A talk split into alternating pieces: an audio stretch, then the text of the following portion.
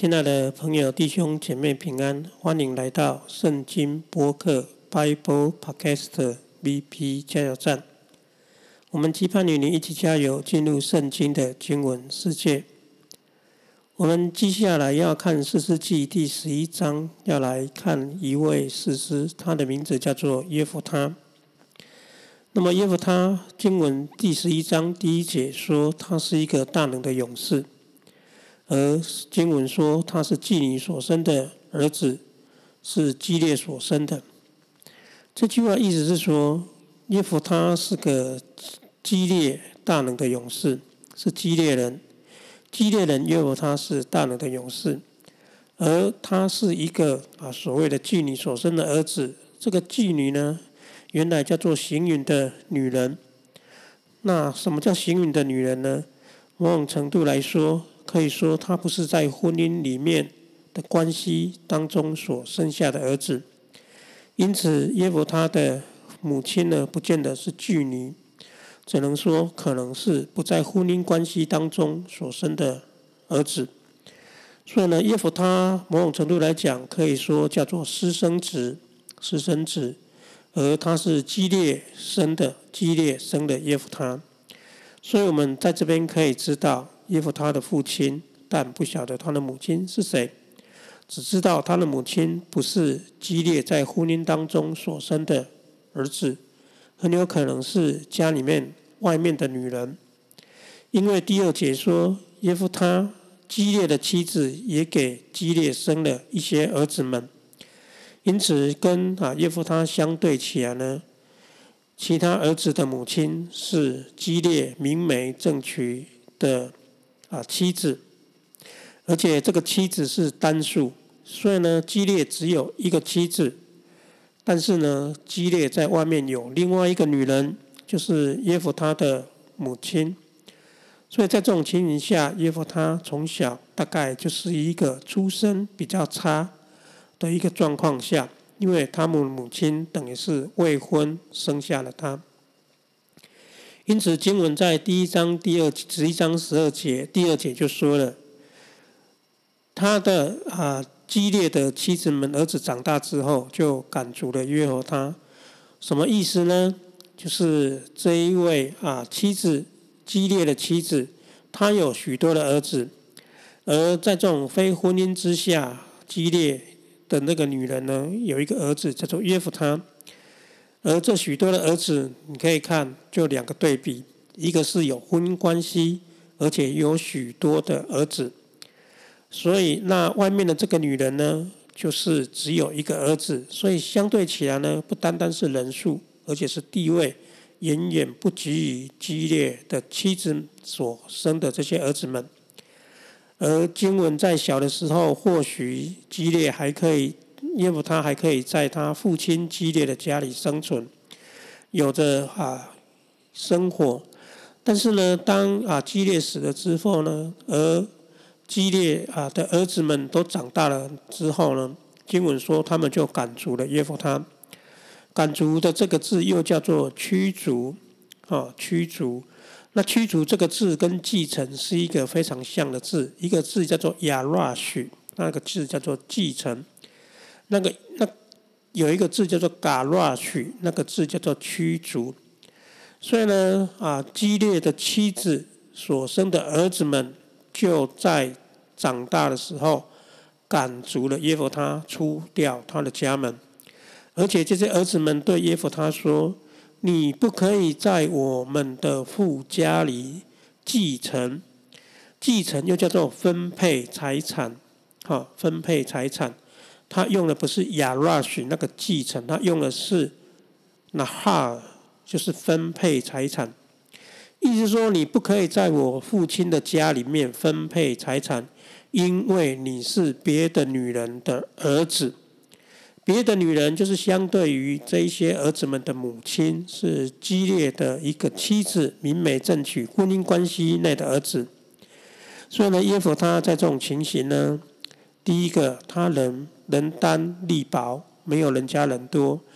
第二个是他在身份地位上确实是比不上他的兄弟们，于是经文在第三节说，耶夫他就逃避了他的兄弟们。经文仍然说，他们仍然是兄弟，只是呢，他们的地位不相同，在家族的地位不相同，因此耶夫他只好逃避、逃离他的兄弟们，躲避他们的面，而他就到了一个地叫做陀伯这个地方。陀伯这个字就叫 top，它叫做美好之地。那他在陀伯这个地方，大概就在那里啊，自己靠自己生活。为自己打一片天下，而经文说呢，有许多匪徒呢，就到耶夫他那里聚集。什么意思呢？就是耶夫他是一个不如意的人，他流落在他乡，而这个啊不如意的耶佛他也吸引了一批不如意的人来跟随他。原来匪徒那个字不是真正的为非作歹，他讲的是一个空虚的无用之人。什么叫空虚的无用之人呢？就是孑然一身的人。那什么人会是孑然一身的人呢？就是那个无用，就是没有什么身份地位，也没有人要跟他们在一起，甚至没有女人愿意和他们生活，很有可能就是这个意思。所以才说他们是无用之人。那个字叫做空虚的，叫做什么都没有的，一无所有的人。于是呢，许多一无所有的人呢，就来到耶夫他那里跟他聚集。于是呢，与他一同出入。经文的一节到三节是介绍耶佛他这个人出场，而耶佛他，我们只知道他是一个逃离家的人，他是一个非常不如意的人，而且是被家赶出去了。那么，为什么经文在这边要突然介绍耶夫他这个人呢？因为耶夫他就是我们接下来要介绍的那一位士师。经文在第十章才告诉我们，他们在基列地的时候，刚面临亚门人上来要攻击他们，而三十一个啊雅尔的儿子们呢，却没有一个人可以出去征战，因此可以说呢，基列地呢处在一个完全没有人可以为他们打仗、任人宰割的状况。因为第四节说，就是在那个啊耶夫他出逃之前。过后的一些日子呢，亚门人就来到啊这个所谓的基列地，攻打了以色列人。所以呢，耶夫他大概就是在这种场景下被介绍出来的。所以接下来呢，人就会来介绍耶夫他浮上了台面，来主导这场战争。好，因此我们就来看经文，激烈的长老他们商量。商量说谁可以率先去攻击亚门人，就可以成为他们的首领。然后在第十章的结尾，我们大概可以猜测，就是没有人可以出去，才会讲那一句话。那么这时候的啊长老们呢，基列地的长老们呢啊，就商量了一下，他们突然就想到了一个人，而那一个人就是基列。我们来看经文怎么说的。第十一章第五节说，亚门人攻击以色列人的时候呢，激烈的长老们就起来了，而他们起来呢，就去到了所谓的激烈，到去走出去，他们去哪里呢？他们去要把耶弗他给带回来，把他给带回来。耶弗他当时是逃离他的兄弟们，是被赶逐出去的。那么现在呢，激烈地的长老们呢，就去到耶弗他所出入那个地方，要把他带回来。那带回来呢？原因是为什么要把他从陀陀罗地呢？要把他召唤回来。于是呢，这些哈长老们就对耶夫他说：“他说什么呢？他说：‘你来做我们的元帅吧，好让我们与亚门人征战。’意思是说，他们对耶和耶夫他说：‘走吧，那我们走吧，好让你成为我们的指挥官。’就是什么样指挥官呢？跟亚门人征战的指挥官，所以这指挥官大概就是所谓的军事上的首领、军事上的将领，是负责指挥作战的。那么我们知道呢，耶夫他他是一个从小到大就被啊赶逐出家门的人，他大概也看尽了人情的冷暖。从小因为他母亲的原因呢，他看清看清楚了人跟人之间呢。无非是冷冷冷暖冷人情冷暖，是靠他的实力，靠他的实力在做人，以至于他的实力不如人，他只好从他的兄弟们逃离他的父家。那么现在这个时候，正是耶夫他可以扬眉吐气的时候，因为长老们来找他了。现在朋友，假如你是耶夫他，你要一口就答应这些长老们吗？想想你会这个时候突然想到你要回去拯救那些激烈人吗？那些人才刚把你从家门赶逐出来，而且似乎不留一点情面，以至于你在外面只好自己奋斗打拼。这个时候他们来有求于你了，你会认为激烈这时候应该答应他们，光耀光大光明正大的回去，因为他这时候回去已经是元帅了，他也不一样的，就这样回去。还是你想一想，耶夫他从小到大成长的过程当中，他会想要为他自己再争一口气，再得到更多的东西。呃，在讲这个呃，我们在继续讲耶和他之前呢，容许我讲一个故事给各位听。呃，在我的教我们的教会呢，啊，有我们有一个弟兄哈，这个弟兄是从所谓的政府的单位退休下来的，所以他的世面也见得蛮广的。那么有一天在团契当中呢，我们有一个弟兄就提出一个问题来问说。啊，他在他的单位当中啊，那个主管呢啊，最高的主管要拔擢他成为他的副手，然后他在正为这件事情祷告。那么，当我们在谈这件事情的时候呢，我们所有人都跟他说：“不用祷告了，就答应他吧。难得的机会，你可以当整个单位当中的第二把手，多么好的一个机会！”然而，我们这个从政府啊单位退休下来的这位弟兄呢？他一言不语，然后什么也不说。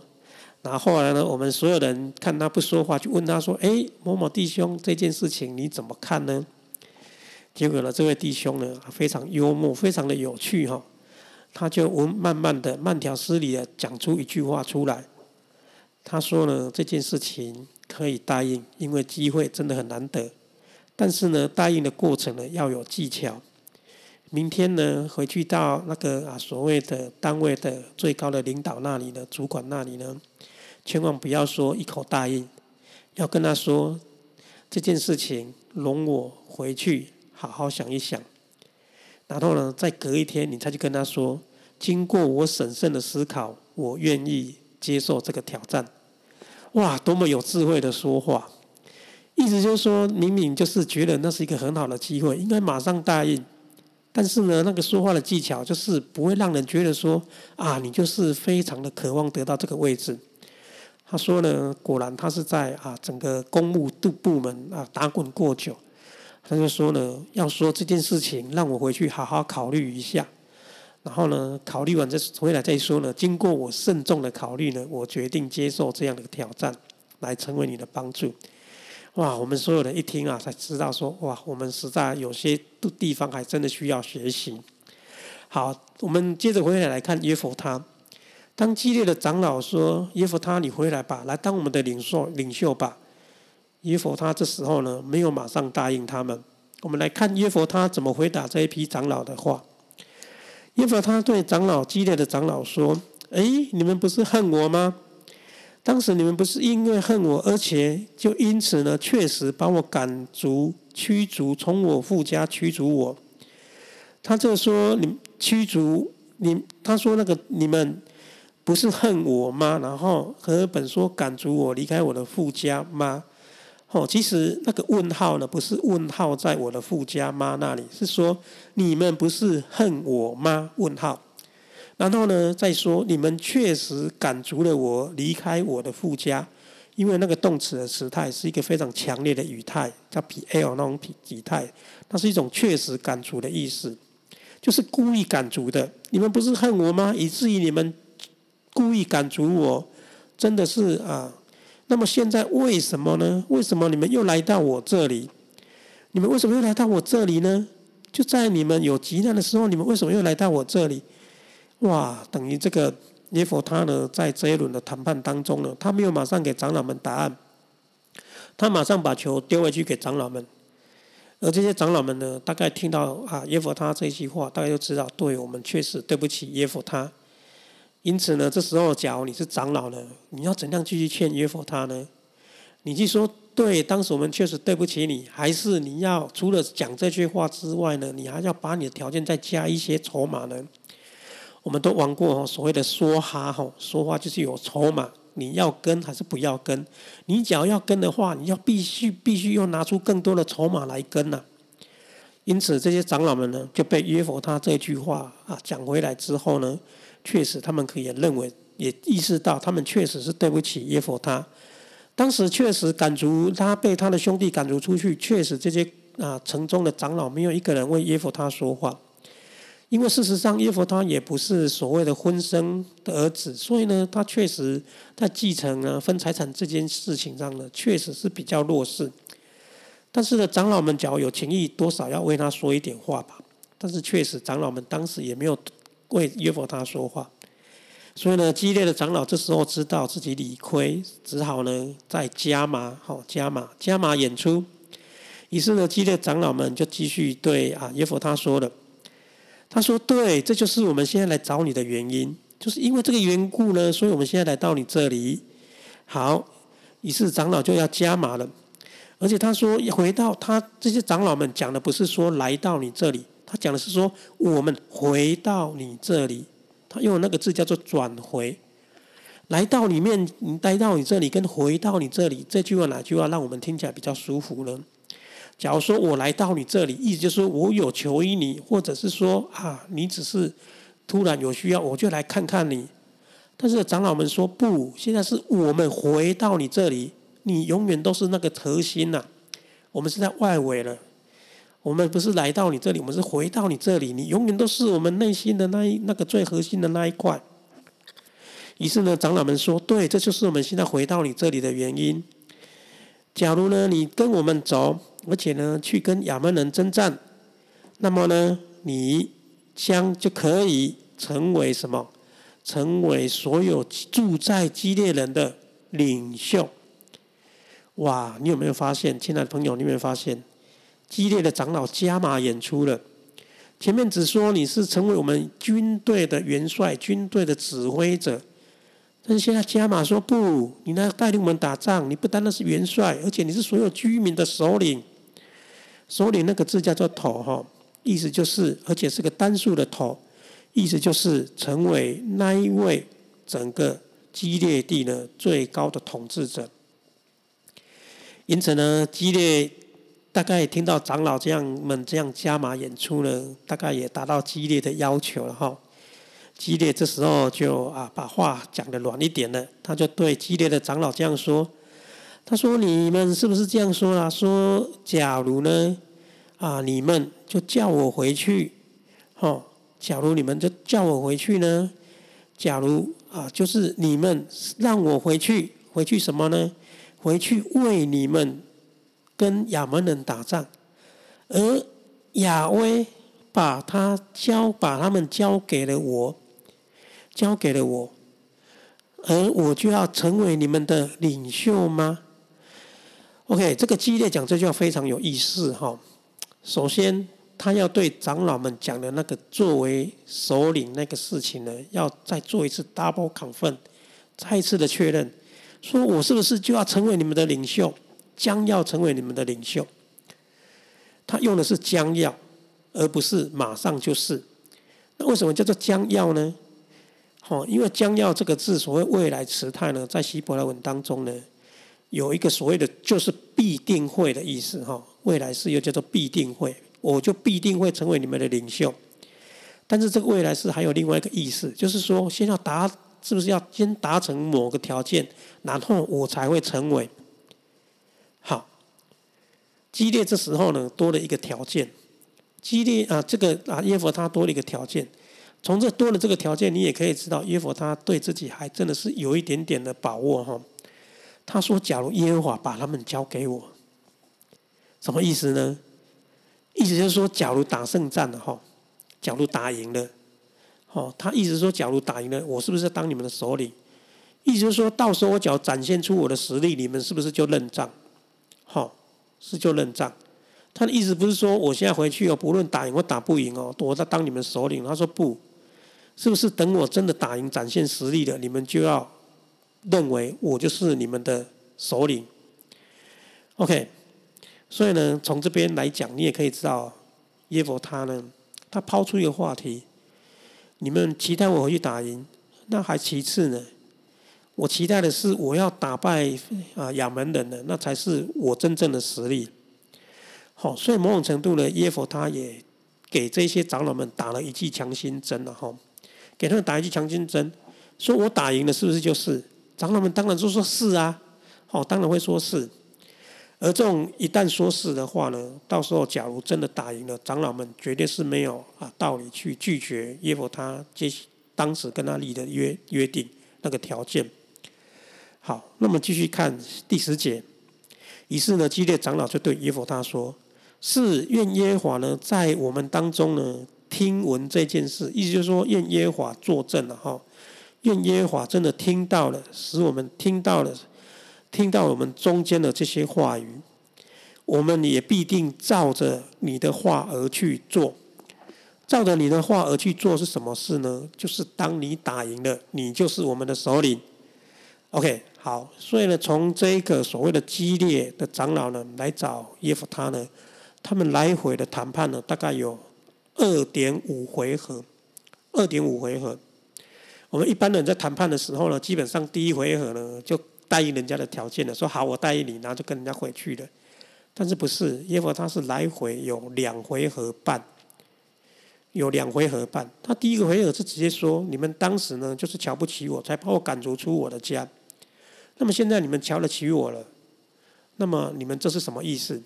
这是第一回合的谈判，也就是因为这一回合的谈判呢，激烈的长老加码演出，说不，你回来不单单是做我们的元帅，而且要做我们的首领。但是激烈听到这样的话呢，他没有马上说好，就这么决定了。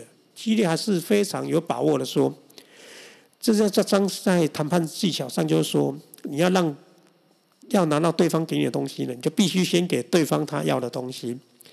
所以激烈的第三个。第第三个半回合的的谈判，他是说，假如是不是我打赢了，你们就会怎样？他还多加了一个弹书，假如我打赢了，耶和华把他们交给我。好，所以这就是耶和他他非常会谈判的过程。他来来回回跟这些长老们就是进行了两回合半，直到最后呢，他们就是画押，承认彼此之间的条件。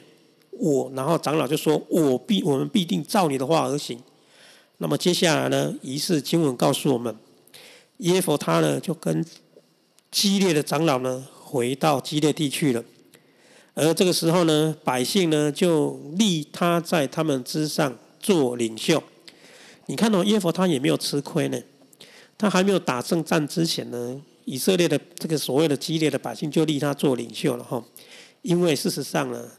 这个耶夫他也知道，激烈地没有人能够出来啊，这些激烈地的没没有一个人能出来，这个时候也只好让他做领袖，让他做元帅了。于是呢，经文说耶夫他呢就在米士巴，米士巴呢叫做米什帕，好像那个名字叫做审判的意思，是激烈地的一个地名哈。很多以色列地很多地名都叫米士巴。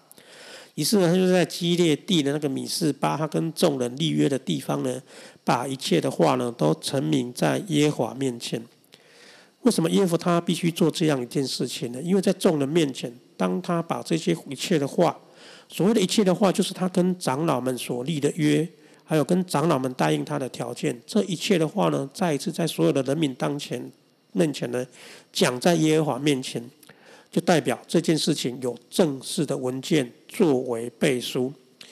而要让这些激烈的啊百姓们呢，到时候没有办法反悔。为什么激烈呢？啊的这个耶夫他会有这样子的一个性格呢？我们大概要从他小的时候成长的背景来分析。我们前面有说了，请弟兄姐妹呢，亲爱的朋友，你去想想，为什么耶夫他呢在这跟长老们是这样的谈判的？我们有说，我们必须去了解他的原生家庭。事实上呢，耶佛他从小呢，他大概就是处在一个感觉地位不如人家、头抬不起来的一个孩子。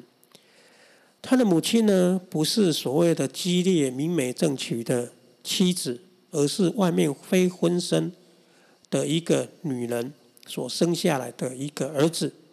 所以呢，他就叫私生子。他是私生子，他只要比起他父亲家里的那一个太太、妻子所生的儿子们呢，他原来在出生上就是矮人一截。何况对方的人多势众，所以人可以把他赶逐出去是毫无疑问的，因为他什么都不是。我们在台湾呢有一个非常有名的橡胶呃的家族哦，他们家姓王哈。那么这王姓的家族的创办人呢，事实上呢，他除了一个妻子外呢，他还有两个老婆哈，所以他总共有三个老婆。而这三个老婆呢，是在啊所谓的。大家都公认的是他的妻妾，而这三个老婆所生的孩子们呢，啊，每一个人在这位创办人过世的时候呢，都有分得家产。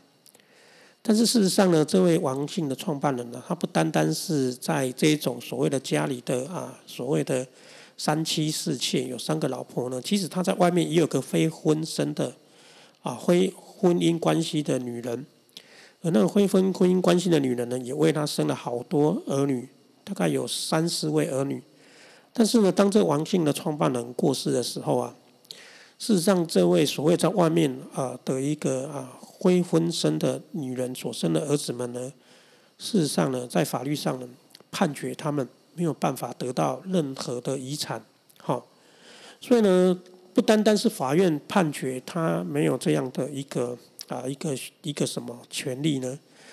那某种程度呢，也是啊，他的这一些啊，在家里面的这一些妻妾们不愿意外面的这一个儿女们呢回来分，好回来分，所以某种程度呢，他就有像有点像耶佛他的一个状况哈，耶佛他的状况。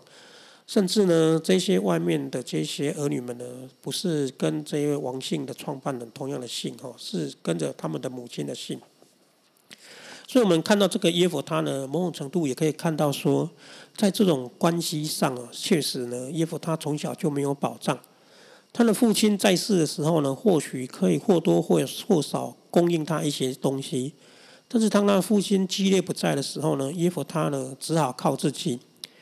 所以，我们大家可以想象一件事情：事实上，耶夫他可能从小到大都是靠他自己。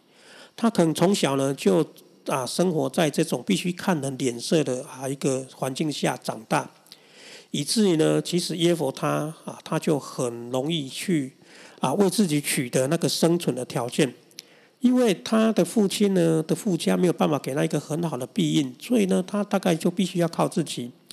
这就是我们常常说的哈，在啊民国大概啊六七十年代呢，那个时候整个经济正要起飞的时候，有许多人呢是不能靠家里，他们必须自己出来打拼。这个 UFO 他大概就是类似这种情形，他从小就必须靠他自己，他只要不靠他自己呢，他大概很难生存下去，直到如今。所以呢，他在这种啊求得生存的过程当中呢，他就必须学会怎么跟人谈判，要学会怎么为自己争取更好的条件。不然呢，他很难能够存活下去。那可能也是因为这个原因呢，以至于当他逃到那个啊伯啊他伯地的时候呢，啊那些人会跟随他。因为什么？因为从小长大的耶夫他呢，就懂得啊看人的脸色，懂得呢什么事情都要靠自己。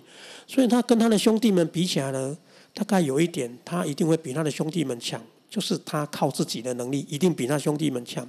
而他求生的能力也比一定比他的兄弟们强，也就是这样的能力的这一群一无所有啊的人呢，就愿意呢来跟在耶夫他身边。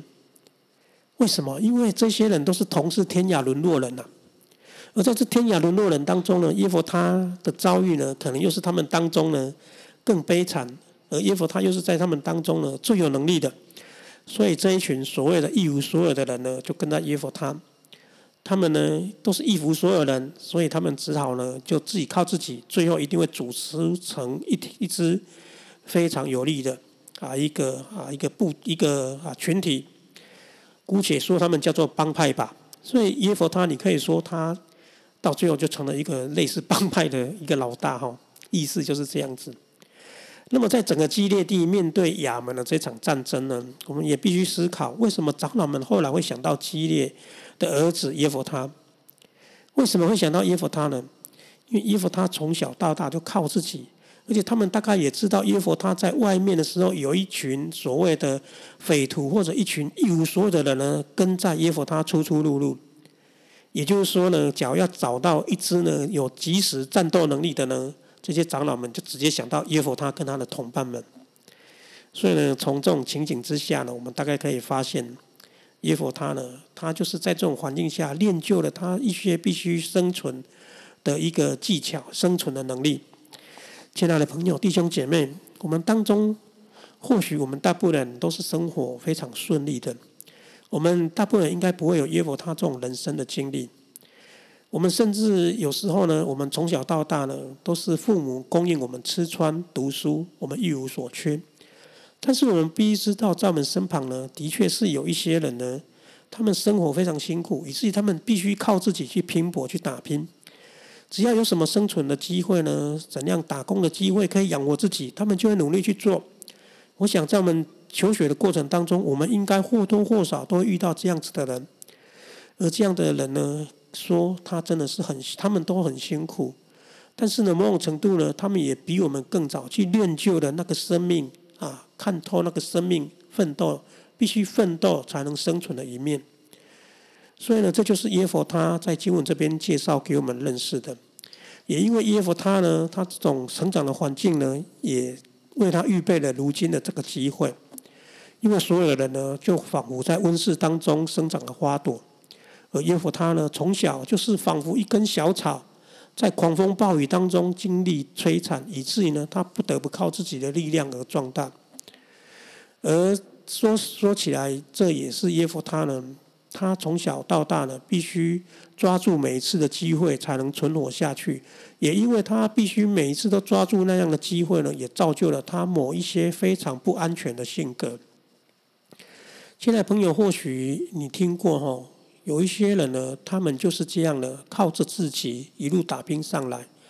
但是呢，这种打拼的过程呢，让他们觉得有时候就是有一种不安全感。不安全感。我曾经听过小学有同学呢，他们是每个学期都在搬家的。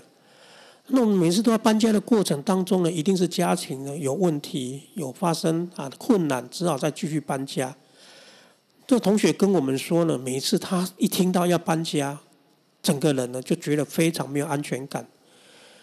也就是这样子呢，所以我们今天看耶佛他呢，其实他的人格特质当中呢，有埋下一个因子，叫做不没有安全感。